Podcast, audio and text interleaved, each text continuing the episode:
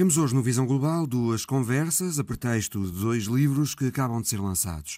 Zona de Impacto, do repórter enviado especial da RTP à Ucrânia, António Mateus. É um conjunto de relatos muito impressivos, por vezes muito tocantes, sobre experiências de quem vive diariamente debaixo de fogo naquele país. E antes que me esqueça, a diplomacia e a vida é uma recolha de textos de Francisco Seixas da Costa que relatam aspectos dos seus quase 40 anos como embaixador e também governante. Francisco Seixas da Costa fala-nos nesta edição do seu livro e das situações em Gaza e na Ucrânia. Bem-vindos.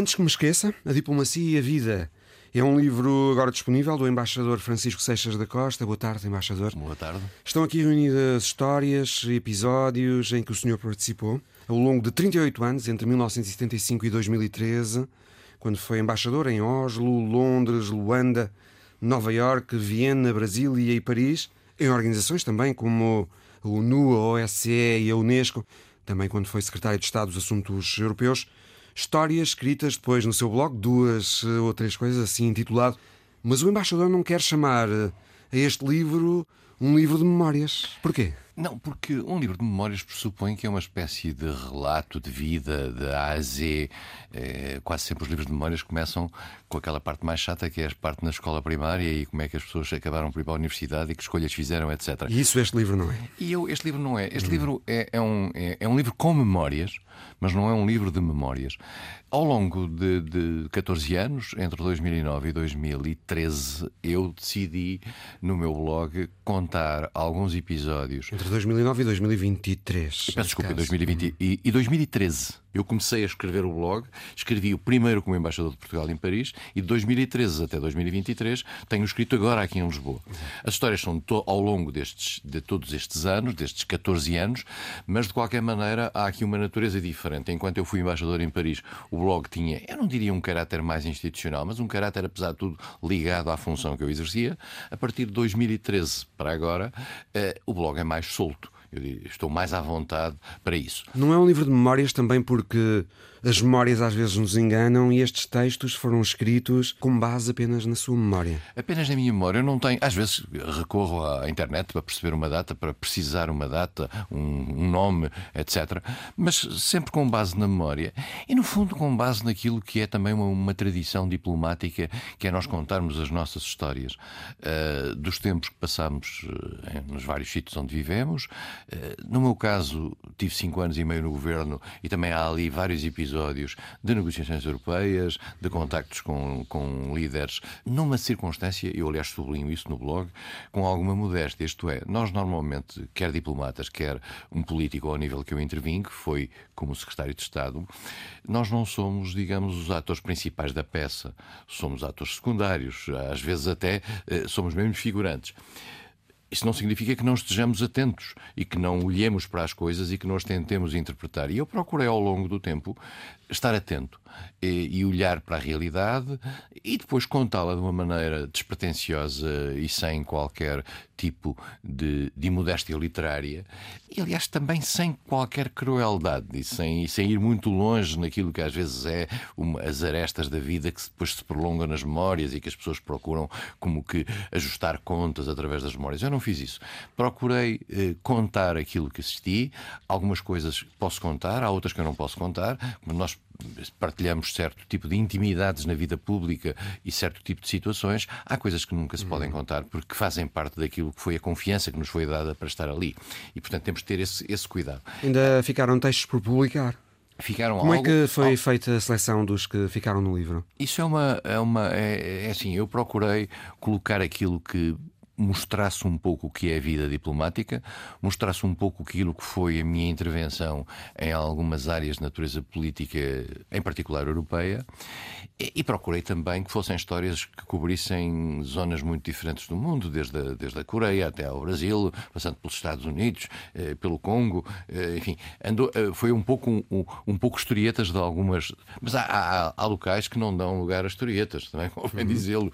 E, e, portanto, é um livro que, volto a dizer, é de memória, é um livro que é escrito à luz daquilo que foi a minha, a minha experiência e também não, não excluo que ali, precisamente porque é escrito de memória, não possa haver ali uma imprecisão num sítio ou outro. Eu estou aberto a considerar isso, inclusivamente para futuras reedições. Para já não encontrei assim nenhuma imprecisão séria.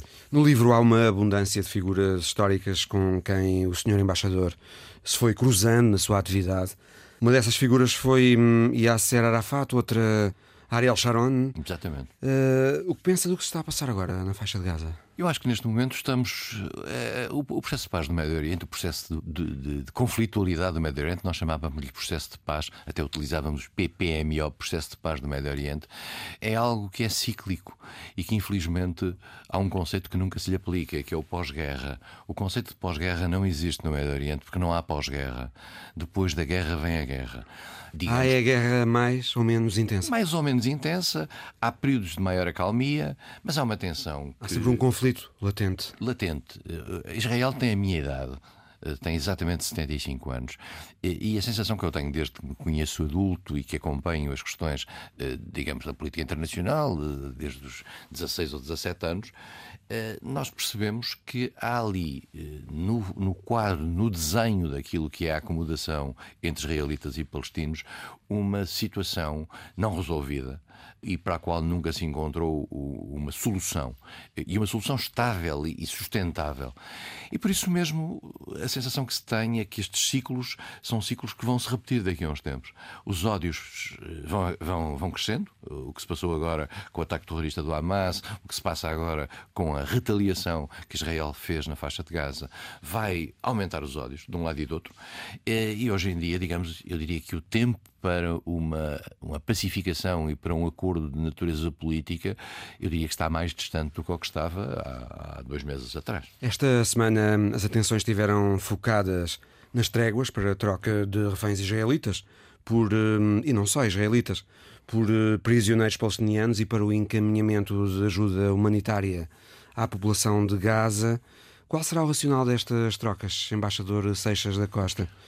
O racional de um lado e do outro. Estas trocas porque é que o Hamas as terá aceitado e porque é que Israel as terá aceitado? Vale a pena voltarmos só um bocadinho atrás. Nós temos que perceber que estas trocas têm como base pessoas que foram raptadas pelo Hamas eh, no território de Israel, com uma violência exercida sobre populações civis, Uh, também há militares envolvidos, mas essencialmente sobre populações civis. E, portanto, quando nós hoje assistimos a esta troca de prisioneiros do Hamas por uh, reféns, temos que ter a partida a noção e a consciência de que estes reféns são pessoas inocentes que não têm rigorosamente nada a ver com esta guerra e, e que acabaram por ser apanhadas no meio desta guerra. E, portanto, não podemos esquecer isso, porque uh, eu acho que este trade-off está hoje a disfarçar um pouco aquilo que é a realidade da situação. Eu acho que há aqui esta é uma vitória do Hamas. Não vale a pena sobre isso ter a mais pequena dúvida. O Hamas conseguiu, pela sua ação violenta, reabrir a questão palestina. Eles perceberam que uh, nos últimos anos tinha havido uma, uma espécie de atenuação, de adormecimento da, sim, da questão palestina e, mais do que isso, da própria relação de Israel com alguns países árabes, que são, no fundo, quem se mobilizava para a questão. E essa mobilização que se estava uh, a, a forçar os, os, os, acordos de Abraão, que tinham sido conseguidos desde o tempo de, Donald Trump, estavam cada vez a alargar-se mais, inclusivamente a própria Arábia Saudita, que era, digamos, expoente do mundo sunita, estava a ficar preso a esse, a esse tipo de, de compromisso, que estava, de certa maneira, a fazer desaparecer a questão palestina. Nós não falávamos da questão dos dois Estados, não falávamos há muito tempo. As coisas estavam, digamos, a desaparecer, o que não significava que a situação subjacente em matéria de justiça ou de injustiça que está a marcar a vida dos palestinos tivesse desaparecido. O que, tinha, o que não havia era, digamos, a visibilidade política. A Portanto, a situação reavivou-se e essa é uma vitória do Hamas. E, essa, e, a vitória do Hamas é esta troca e esta noção de que é possível fazer, por exemplo, a pausa. A pausa é uma vitória do Hamas. Quando um exército que está numa ação de retaliação é obrigado digamos, entre aspas, apelar para haver uma ação humanitária, para haver uma troca de prisioneiros, etc. Isto não vale a pena, não vale a pena ter dúvidas que é, foi o Hamas quem, no fundo, conseguiu fazer isto. Isto não, não foi vantajoso para Israel, a, a menos que se possa considerar que o regresso dos reféns é vantajoso. Mas, de qualquer maneira. Do ponto de vista militar, não. Do ponto de vista militar, é algo que Israel não gostaria, e julgo, aliás, que as tensões dentro da própria, do próprio Estado de Israel entre a dimensão política, que percebe que tem que responder desta maneira, e a dimensão militar, que provavelmente teria, que seria mais favorável à continuidade da ação, eh, não deve ser fácil. Netanyahu diz que não vai parar enquanto não eliminar o Hamas, libertar todos os reféns e garantir que Gaza não volte a ser uma ameaça para o Estado de Israel. Mas se calhar a trégua deu tempo ao Hamas para reorganizar a defesa, não é? Mas não é, não é plausível que o Hamas tenha uma capacidade para resistir a uma ação militar do Estado de Israel e do Exército de Israel em Gaza. Não vale a pena sobre isso ter a mais pequena dúvida. A menos que fosse possível prolongar a pausa militar e a trégua de uma maneira que permitisse ao Hamas solidificar a situação, mas não acredito que tenha capacidade de travar isso. Mas dificilmente, se calhar, embaixador, o Hamas eh, irá libertar todos os reféns para ir mantendo alguma capacidade negocial. Pode fazer um alambicamento digamos, do, dos reféns, precisamente por essa capacidade negocial. Agora, há um pronto de natureza política que eu gostava de chamar a atenção.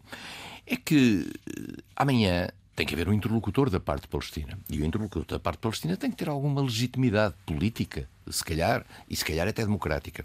Nós já tínhamos percebido que a autoridade palestina estava completamente sem força, tinha sido desvitalizada muito por ação de Israel, e Israel, de certa maneira, acabou por dar algum folgo ao Hamas, vale a pena dizê-lo, e, e, a autoridade palestina estava sem, sem, sem capacidade e até sem legitimidade. Já estava sem eleições desde 2008, e eu pergunto-me se amanhã houver eleições no âmbito palestino, quer na Cisjordânia, não sei se pode haver eleições em Gaza, Uh, quem é que ganha?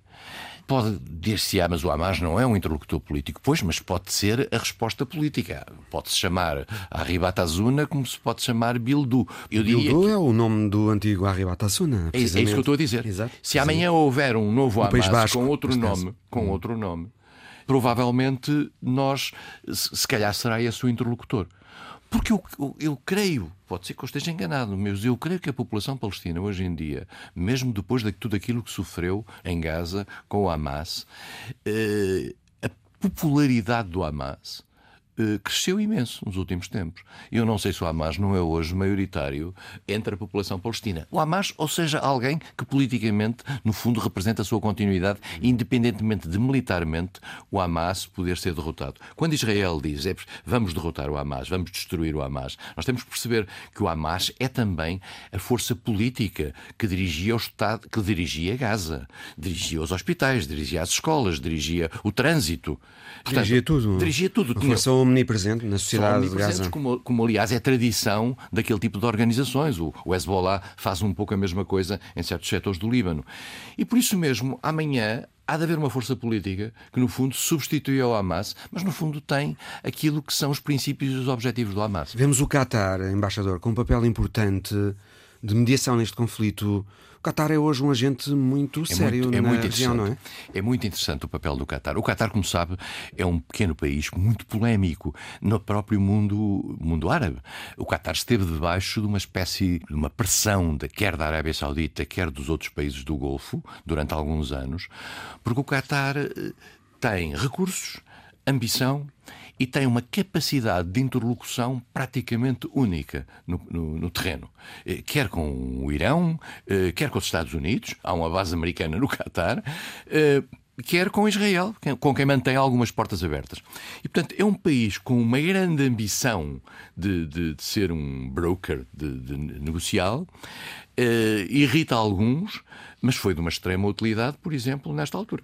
E, portanto, o Qatar é um player que nós vamos continuar a ter, até porque normalmente no Qatar também não há sobressaltos eh, democráticos, porque não há grandes eleições, eh, e portanto o, emir do Qatar será sempre e nos, tempos mais próximos alguém que é fundamental para todas as partes eh, em jogo. Embaixadora Seixas da Costa, e a guerra na Ucrânia? É uma guerra que está agora a entrar no segundo inverno desde que começou a invasão russa e sem nenhuma perspectiva de se resolver. Concorda que está a instalar-se uma sensação de impasse de beco sem saída, uma sensação de que a guerra não está a levar a lado nenhum? Eu creio que essa sensação já tem alguns meses. Nós aqui a disfarçávamos no mundo ocidental. Mas está a reforçar-se, talvez? Eu acho que sim, eh, até porque há neste momento uma sombra no horizonte, que é a possibilidade de Trump ganhar as eleições americanas. E se Trump ganhar as eleições americanas, mais do que isso, se se criar a perspectiva da plausibilidade de Trump ganhar as eleições americanas, o sentimento de que a ação que se está a fazer na Ucrânia por parte dos países ocidentais em apoio ao governo de Zelensky é, eu diria, sem um grande sentido, tendo que a prazo terá que haver um compromisso, vai ter um efeito prático na, no desencadear das coisas. E isso não sei quem é que poderá titular uma mudança para o compromisso dentro da própria Ucrânia, se será o próprio Zelensky, que será que ser um outro líder.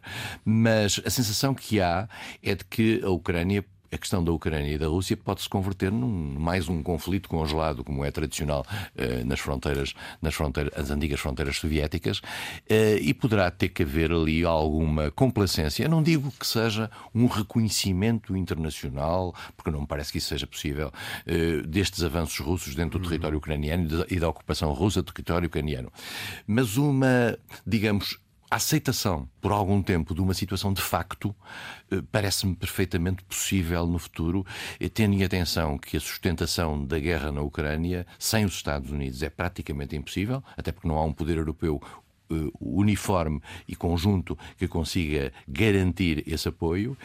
E eu não sei se as opiniões públicas também já não estão também um pouco cansadas e, não há, e se não haverá uma fadiga eh, difícil de reverter. Essa sensação de impasse parece estar a levar também a uma diminuição no Ocidente da vontade de apoiar a Ucrânia.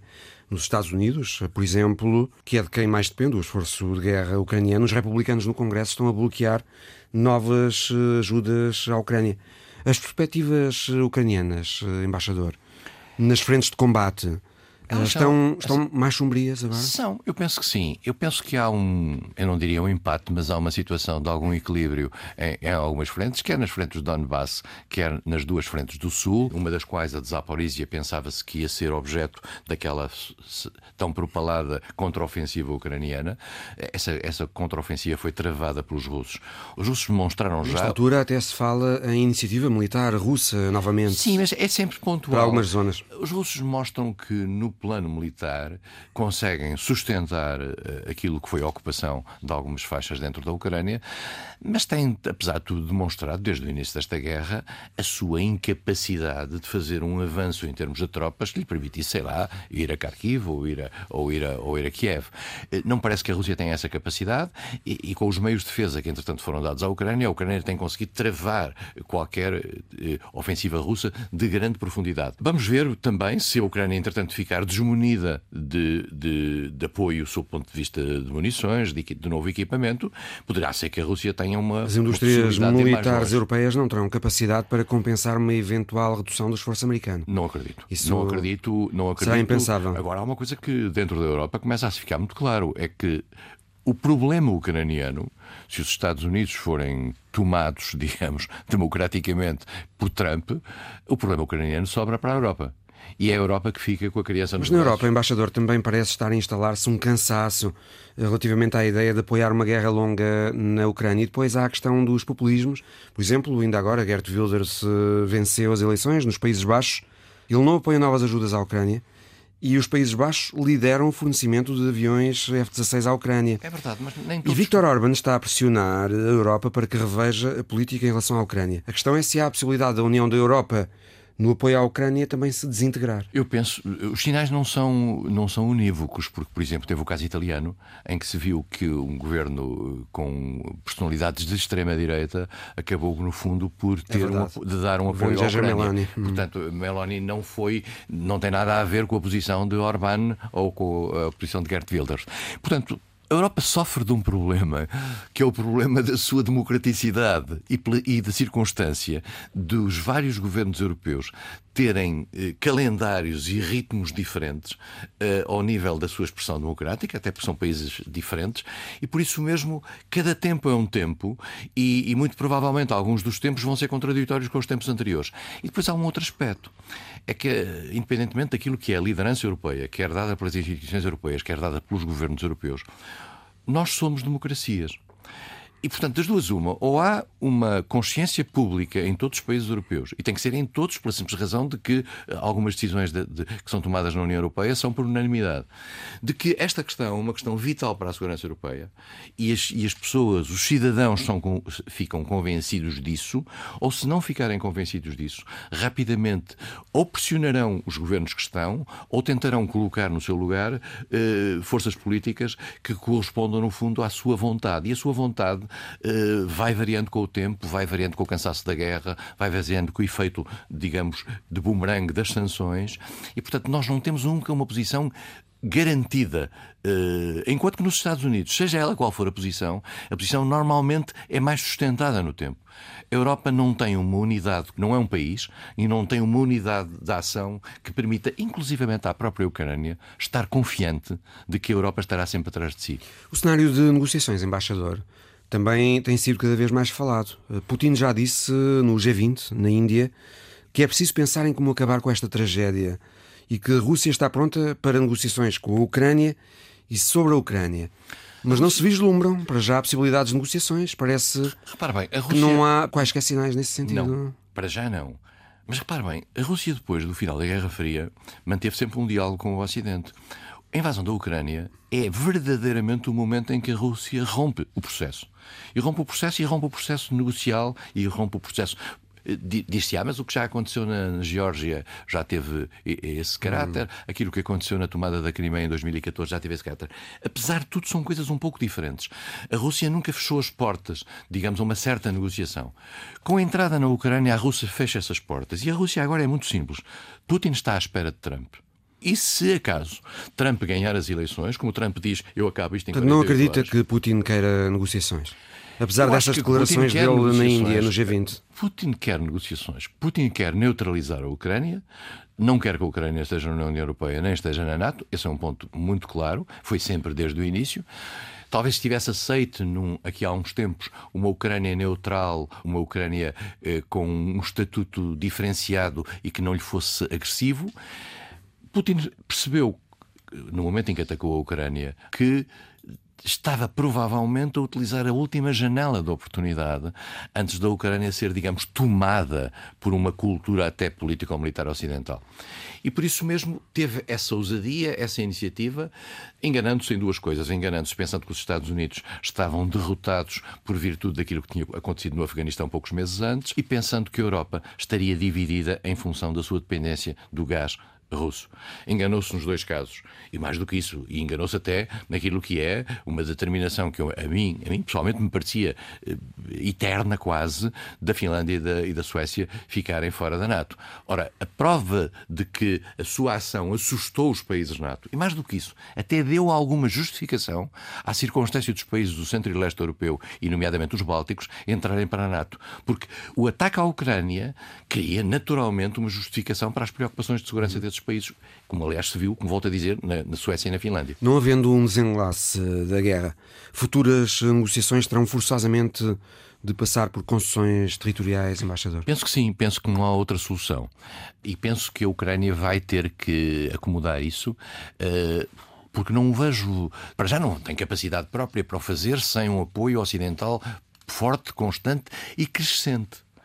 E, e, a Rússia tem, apesar de tudo, mostrou uma resiliência eh, maior do que o que eu estava à espera, devo confessar, eh, sob o ponto de vista até económico e, e político-militar, perdendo embora isso não se fala muito, perdendo embora no, no, seu estatuto internacional. A Rússia obrigou a China a vir a jogo e obrigou a China a ficar numa situação que, no fundo, a tutela. A tutela a Rússia hoje em dia e a Rússia hoje perdeu o seu caráter de interlocutor. Se olharmos para o que era o Conselho de Segurança aqui há quatro anos, em que sempre que havia alguma questão, a questão se punha entre os Estados Unidos e a Rússia, Hoje é a China o interlocutor. A Rússia hoje está um parceiro menor e um parceiro com alguma limitação. Ter um líder como o Putin a não poder viajar por grande parte do mundo, independentemente dos resultados das votações nas Nações Unidas, eh, demonstra bem que é um país, de certa maneira, acossado. Mas a Rússia, no fundo, foi quem, digamos, fez a sua própria cama. Podemos eh, dizer, embaixador, que hoje a perspectiva do presidente Zelensky de conseguir manter a integridade territorial da Ucrânia é mais sombria. Zelensky não só quis manter a integridade territorial, quis alargá-la, isto é, Zelensky Repare que quando esta guerra começou, a Crimeia estava nas mãos da Rússia. E Zelensky disse: Nós queremos retomar todas as nossas fronteiras de a que temos direito em 91. E tem esse direito, sob o ponto de vista do direito internacional, ninguém põe em causa, ou ninguém, eh, não, no mundo ocidental não se põe em causa, que a Ucrânia que existe e que está plasmada nas Nações Unidas, aliás, vale a pena lembrar que a Ucrânia entrou para as Nações Unidas, curiosamente, ainda antes de Portugal, uh, no, nos, nos, nos, idos, nos idos de, de 45, essa Ucrânia, Zelensky procurou recuperá-la, portanto, não procurou só as fronteiras de 2014, no Donbass, procurou ir mais longe, porque teve aí uma ambição, que provavelmente lhe foi superada, inspirada, apoiada no mundo ocidental. O mundo ocidental, se calhar, naquela altura tinha essa vontade, não sei é que se a consegue manter sustentadamente. Os objetivos questão... de Zelensky podem ser considerados hoje demasiado ambiciosos? Se calhar, se calhar, resta saber, inclusivamente, se Zelensky tem ele próprio, digamos, a capacidade e a legitimidade para amanhã poder fazer um compromisso porque ele, como é sabido, eh, nunca em nenhuma sua declaração prescindiu de qualquer parte do território ucraniano. E, e portanto, um compromisso, eh, que é um compromisso que provavelmente muita gente considerará injusto para a Ucrânia. Às vezes as situações internacionais, digamos, para a consecução de algum processo de paz, obrigam a passar por concessões que não são necessariamente... Obrigam a engolir sapos. A engolir sapos. Francisco Seixas da Costa, autor de Antes que me esqueça, A Diplomacia e a Vida, agora publicado pela Dom Quixote. Obrigado, embaixador. Grande gosto. Está já também nas livrarias eh, Zona de Impacto, uma seleção de reportagens feitas por António Mateus nos 40 mil quilómetros que percorreu como enviado da RTP à guerra na Ucrânia ao longo de 100 dias, em três momentos eh, distintos. Zona de Impacto, um livro com retratos muito vívidos do que se sofre durante uma guerra. António, boa tarde. Este é um livro em que pouco ou nada lemos sobre Putin ou sobre Zelensky, mas sim sobre Inga, Oleg, Tatiana, Nikolai, enfim, gente comum que resiste, que sobrevive. Exato, essa foi uma opção nossa direta durante as três rotações a que se reporta este livro. Eu digo três rotações porque fomos lá quatro vezes, mas preferimos focar-nos nestas três primeiras, porque foram rotações em que andámos sempre muito, muito próximo ou diretamente em cima da linha de guerra. São histórias, são reportagens expandidas, vamos pô-lo assim. Aqui conta a história toda. Os nossos leitores podem viver. Eu procurei que os leitores, no limite, pudessem quase sentir o cheiro, a temperatura, aquilo que é viver numa situação de guerra. Cada ser humano é uma tragédia nesta situação. Cada pessoa é uma pessoa, tem um nome. Exatamente. Há de facto no livro exemplos eh, impressionantes de resistência. Volodymyr, que encontraste a conduzir um trator, creio que em Zeleny High, uhum. e que te dizia: eles bombardeiam, nós semeamos. Eles bombardeiam, nós voltamos a semear. Uhum. Um padre uh, em Vinícia, a Veneza, na Ucrânia, a dizer-te: só sabemos que o demónio não pode vencer. Também em Vinícia, uma professora a dizer-te: se destroem a escola, fazemos outra ainda melhor. Ou ainda, como se continuou sempre a trabalhar no hospital de Izium durante os bombardeamentos. São, de facto, exemplos impressionantes de, é. de estoicismo. Agora, ao ver-te ler esses nomes, Mário, eu arrepiei-me, confesso que me arrepiei outra vez, porque voltei lá. O padre, por exemplo, que já referias há pouco em Vinícia, tinha acabado de haver o impacto no dia anterior de três mísseis hipersónicos, mesmo no centro da cidade. O efeito devastador desse impacto. A situação onde morreu até uma menina com síndrome de Down. anos, creio, com síndrome de Down. E a história dela e da mãe é uma coisa que nos corta ao meio como seres humanos. Eu, eu contei-a em pormenor propositadamente. Creio que eram ambas populares em toda a Ucrânia. Muito, muito. A, a menina, aliás, elas, as duas, eram e são um símbolo de amor para toda a sociedade ucraniana. Aliás, a primeira-dama, a mulher do presidente Zelensky, tinha tido a menina que morreu nesse impacto, foi uma das vítimas mortais, dentro de um vídeo de Natal. Eh, eu tinha estado a ver esse vídeo de Natal, o nosso fixer tinha mostrado isso e nós tínhamos estado a discutir a ternura, a empatia. A mãe tinha feito até um site para dizer às outras mães que têm filhos com, com deficiências, olhem o amor que há entre mim e a minha filha. E o site era uma coisa deslumbrante, Mário. Nós, nós nem precisávamos de perceber uh, ucraniano ou russo, eu não percebo, para nos comovermos com o que estava ali. E depois Quando chegas à cidade, vês um carro de bebés ensanguentado e mais tarde percebes que aquele carro era a menina. Pertencia exatamente a essa menina. Exato. Justificaram o ataque como alegadamente haverem baterias de artilharia junto a uma escola colocadas pela Ucrânia, pela Força de Defesa Ucraniana, o que é completamente falso. Nós estávamos lá, Mário. Uhum. Uh, nós vimos antes de haver manipulação que houve posteriormente. Isso é falso. A escola foi atingida e eu disse eu em antena e repito aqui é falso.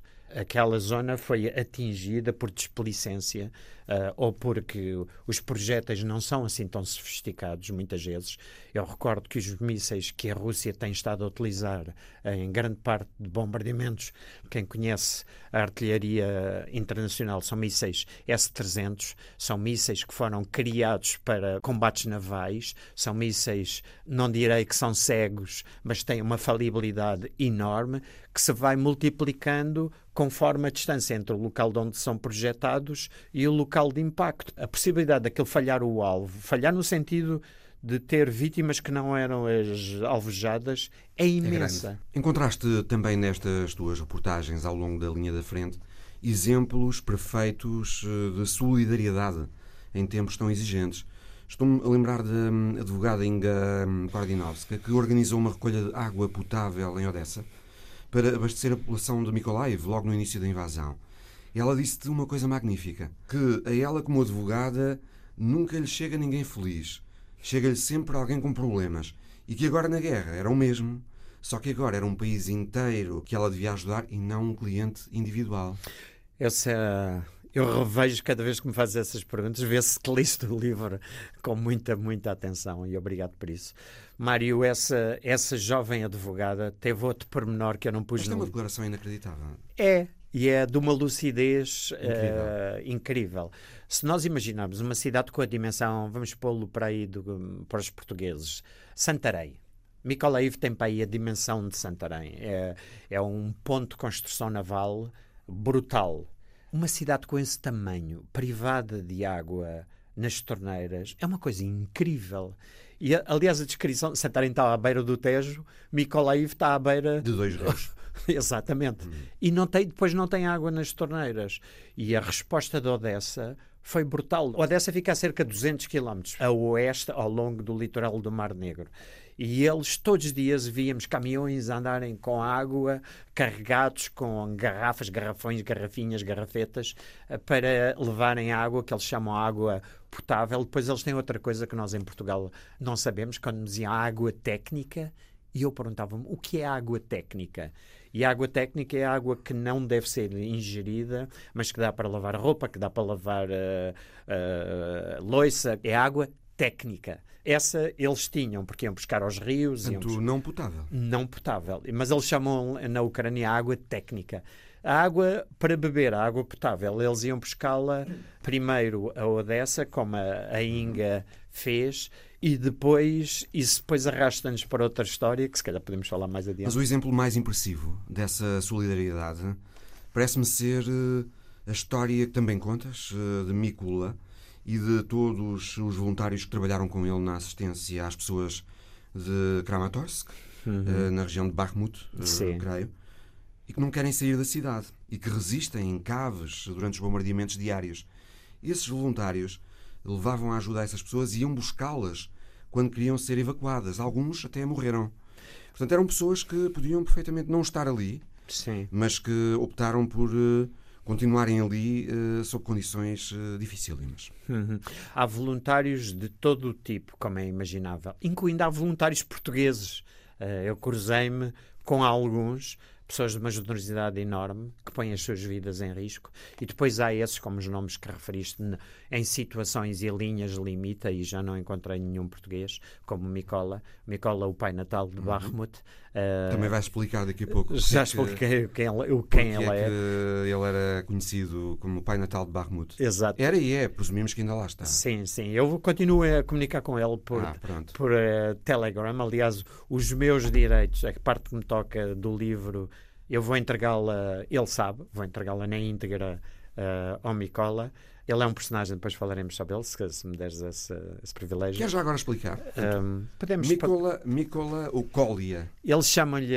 O Pai Natal de Bachmann. É como eu ser António e as pessoas que gostam de mim e que lhes dou essa intimidade chamam-me Tó. É a mesma coisa. Ele chama-se Micola, uh, mas uh, as, as pessoas à volta dele chamam-lhe Colia. Uhum. Uh, e o Colia é um personagem adorável. Ele é um é uma pessoa remediada. Nós olhamos para ele e a primeira coisa que nos chama a atenção é a barba, uma barba enorme e um sorriso absolutamente contagiante. É daquelas pessoas que nós olhamos para ela e nós próprios sorrimos, uh, tem uma energia própria. Nós encontramos-lo a primeira vez uh, num centro de voluntários em Sloviansk. Sloviansk é, fica, dista cerca de 40 quilómetros de, de Bakhmut. E nós, nesse centro, ficámos informados que tinha havido um louco, louco um, em termos carinhosos, hum, que, que, que, estava ali embaixo, completamente deslocado, porque quando estava a tentar retirar uma mãe e uma filha e a vaca, de Barremut uh, foram metralhados e ele teve que vir uh, de escantilhão com o carro todo partido e estava lá embaixo. Obviamente, eu e o repórter de imagem com que eu estava nessa rotação. Que Quiseram o... falar com ele. Quisemos falar com ele, fomos com o fixer lá abaixo e ele foi logo, sem... não nos conhecendo de, de lado nenhum, abriu-se logo connosco, explicou-nos o que é que estava a acontecer, porque é que ele estava a fazer o que fazia e a partir daí foi quase uma ponto humano imediata, fundimos-nos nele. Ele hum, trabalhava antes da, da invasão russa, trabalhava numa cidade chamada uh, Antracite, Antracite, nós sabemos o que é que quer dizer antracite em português, que é um carvão, uma espécie de carvão, e o nome vem dali porque aquela localidade. é uma zona mineira. É uma zona mineira de, de carvão. carvão. E quando os russos avançaram, ele deixou de poder ir para lá e passou a dedicar a sua existência como voluntário. E mais tarde descobriu que em Barremud, logo ali ao lado, havia milhares de crianças e de mulheres, especialmente, e idosos, que permaneciam nos escombros a viver nas caves das casas sob bombardeamento e ele não virou a cara para o lado. Ele ofereceu-se, iam para lá, ele e outros voluntários iam com megafones, chamavam as crianças para virem, as mães a dizer comida, água, ajuda, voluntários e não sei o quê. E à medida que a guerra se foi aproximando, as, essas pessoas deixaram de vir, as mães não queriam sair dali, não queriam, barra, não podiam, e os idosos então, esses de forma nenhuma queriam sair, e podemos hum. falar disso mais tarde se quiseres. Lemos no teu livro as histórias, por exemplo. Ah, não, mas não explicaste porque é que ele era o Pai Natal. Ele era o Pai Natal exatamente porque ao, ao chegar lá e ao chegar à época de Natal, eh, em dezembro último, ele disse-me esta pérola. Uh, António, quando quando nós olhamos para uma guerra, assistimos na televisão uma guerra, nós vemos os adultos, vemos as coisas acontecerem assim e pensamos, está bem, mas eles reconstruirão um dia as vidas deles, quer materialmente, quer emocionalmente. Mas uma criança, se durante a sua infância esteve a viver debaixo dos impactos. Uma criança que acorda com as paredes a tremer, com medo que o teto lhe caia em cima, que é o caso. Crianças estão destruídas para o resto da vida, como em fé nos outros seres humanos. Então ele resolveu normalizar, ou pelo menos repor, como direi, um certo humanismo para essas crianças eles sentirem que um estranho. Uma certa normalidade. Exato, um estranho que chegava numa, criança, numa carrinha uh, velha e que chegava vestido de Pai Natal, imagine-se, num, num, numa cidade que está a ser demolida barbaramente. Ele chegava vestido, eu vi-o, vestido vermelho, com a roupa do Pai Natal e com prendas, e os meninos vinham com aqueles olhinhos assim. Uh, Muito grandes. E, deslumbrados, Mário, deslumbrados com ele. Por momentos parece que a guerra parou. Lemos eh, no teu livro também outras histórias, por exemplo, eh, de Tatiana, que deu as poupanças ao filho e aos netos para fugirem e ficou ela para trás, Exato. em Toretsk. Ou ainda de Nina, de 93 anos, e do filho, Mikola, de 60, que foram os únicos que nunca saíram de Borodchin, a terra onde Deus nasceu, não é? Exato. Em ucraniano. Mas que, na verdade, uma terra que, na verdade, se transformou num inferno durante a guerra. Exato. Essas pessoas, António, decidiram ficar porquê? Sabemos que são quase sempre idosos, gente pobre que não tem para onde ir, mas também famílias com crianças que ficaram por opção. Uhum. A guerra tem estas facetas que nós, nas nossas notícias do dia a dia, não temos tempo, é mesmo isso, não temos tempo de as contar nas suas implicações. E essa que tu estás a relatar é brutal e as pessoas percebem imediatamente que é, nós estamos a falar de zonas onde muitas daquelas pessoas têm pensões à volta de 30, 40 euros.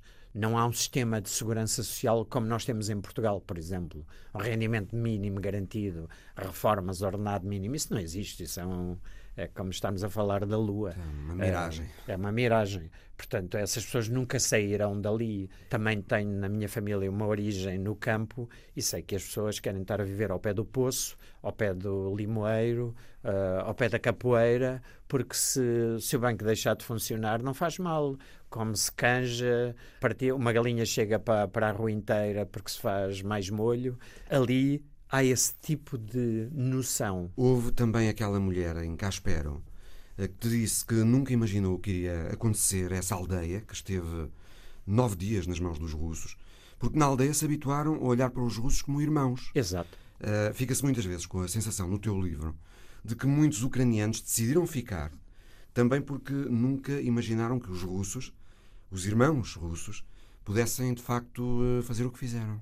É verdade, é? é? verdade. E como estavas a receber em Caspero, mas também em Kozacha-Lopan. Kozacha-Lopan fica a 4 quilómetros da fronteira russa, no norte da zona toda ela russófona. Portanto, a última estação de comboios uh, antes de entrar, antes na, de entrar na Rússia, vindo que... de, de Kharkiv. Sim, que é a segunda maior cidade ucraniana. Uhum. E na zona que uh, Vladimir Putin já anexou, uma das cinco regiões. E as pessoas diziam abertamente, António, aqui a esmagadora maioria das pessoas era pró-russa. E acreditava que se a Rússia viesse, se calhar até podia ser bom, podia ser materialmente bom, que eles tinham a esperança que a Rússia, ao anexar aquilo, iria investir mais no bem-estar das populações daquelas zonas, para elas ficarem contentes de terem sido anexadas pela Rússia. Isso era a expectativa. Só que quando a guerra veio e eles começaram a ver as brutalidades cometidas no terreno, começaram a perceber-se: espera lá, isto não é nada do que nós estávamos à espera. Quando eles começaram a ver uh, as atrocidades cometidas, especialmente pela testa de frente de combate russa, que, como sabemos, foi assumida por uma unidade chamada Grupo Wagner, cuja metade do, dos seus efetivos eram angariados em prisões e sentenciados por crimes bastante graves. Quando nós, a pessoas com esse tipo de baias morais, confiamos armas e a força de investida, estamos a correr um risco enorme de que essas pessoas vão fazer coisas. As pessoas perguntam muitas vezes: é pá, um exército regular não cometeria coisas desse tipo. Ali é o mesmo povo. Nós estamos a falar de um povo eslavo, aquilo é irmãos com irmãos, irmãos com primos, e tal como dizia a senhora de Caspero, uh, eles nunca esperaram que os irmãos russos fizessem uma coisa daquelas. Neste momento, António, em que a guerra na Ucrânia já não tem a mesma atenção mediática, deixou de tê-la a partir do reacendimento do conflito entre Israel e o Hamas. É outra vez uma altura do ano muito difícil para aquelas populações. Aproxima-se o inverno. Houve agora uma tempestade trágica na zona do Mar Negro que provocou inundações e cortes de energia. E a guerra continua muito viva nas frentes de combate. Continua, e para os nossos ouvintes, mais uma vez, terem uma noção do que é que falamos, desde o início da guerra em Israel, uh, Israel-Hamas, morreram neste tempo todo, estamos a falar desde 7 de outubro uhum. até agora, morreu menos gente do que na última semana na Ucrânia. Isto, isto dá-nos uma escala. Espera aí, então como é que... Porque é que os focos estão todos em Israel, no Hamas, se a guerra na Ucrânia está esta atrocidade? E segundo os dados que... Eu continuo a seguir a guerra de forma muito é verdade por via indireta agora, não temos outra forma. Uh... Instala-se agora também, António, a sensação de que a Rússia não só consegue estancar a contra-ofensiva ucraniana, como estará também a retomar a iniciativa militar, com novas ofensivas sobre posições ucranianas, por exemplo, em Avdica, o Voladar também. Sim. Tens recebido, ias dizer, tens recebido Sim. notícias da frente dos teus contactos uh, no terreno, não é? Sim, essas zonas que estamos a referir são zonas que nós percorremos uh, frequentemente. No Donbass. Exatamente. Uhum. E são zonas, Avdivka, por exemplo, é uma localidade estratégica importantíssima. É um nó próximo de Donetsk, da grande cidade de Donetsk, e é estratégica porquê?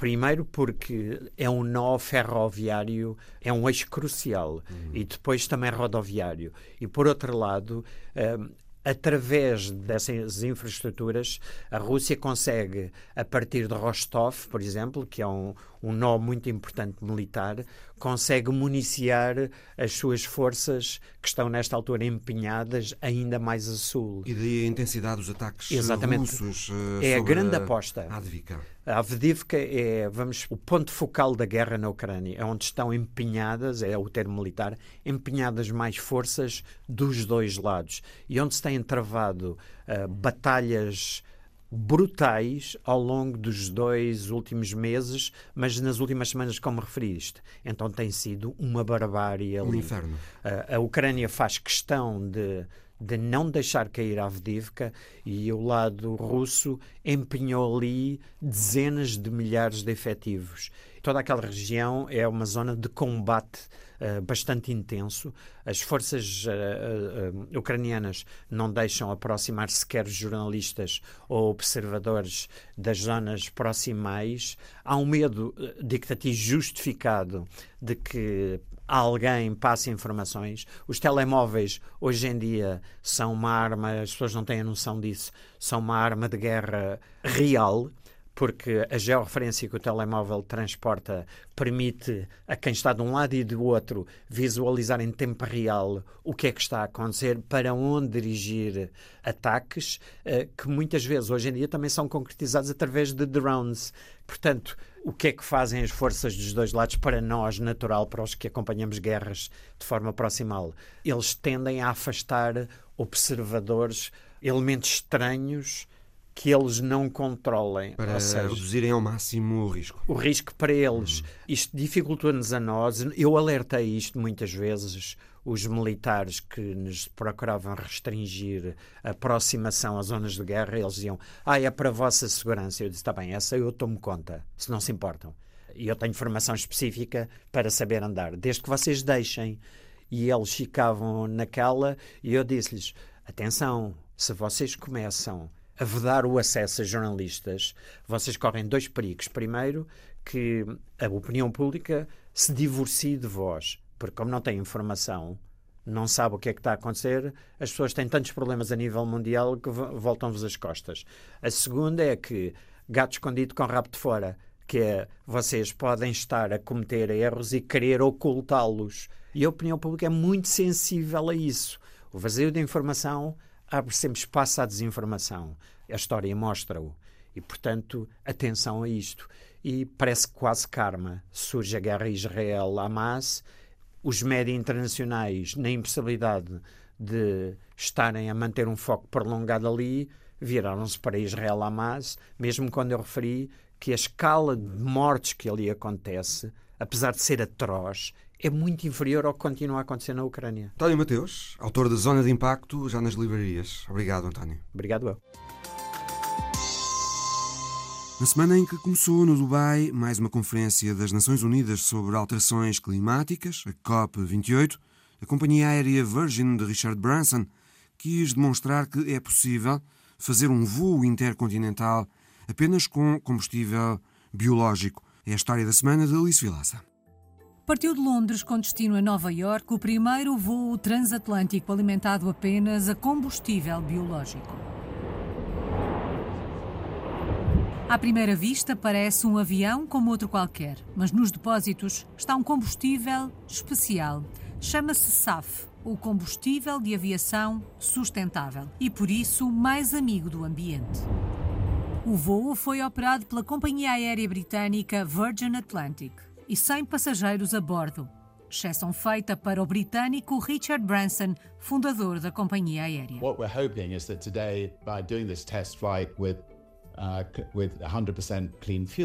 Branson espera que este teste, agora realizado, seja uma realidade para a maioria das companhias aéreas em 20, 25 anos. E diz mais: testes como este provam que é possível voar e ser amigo do ambiente. O combustível SAF é composto por óleos de cozinha usados, resíduos agrícolas e até algas. Mas a produção atual não chega a 1% das necessidades da indústria da aviação. Os voos comerciais representam cerca de 3% das emissões de carbono globais e apenas 0,1% dos voos usam combustível sustentável. Mas para a companhia aérea Virgin, esta é uma demonstração inequívoca que os recursos existem e as oportunidades também para reduzir substancialmente a pegada de carbono dos voos atuais. O regulador europeu definiu que até 2050 todos os aviões terão de abastecer com pelo menos 70% de combustível biológico. Mas para atingir esta meta, o voo será de longo curso. Visão Global volta para a semana. Até lá.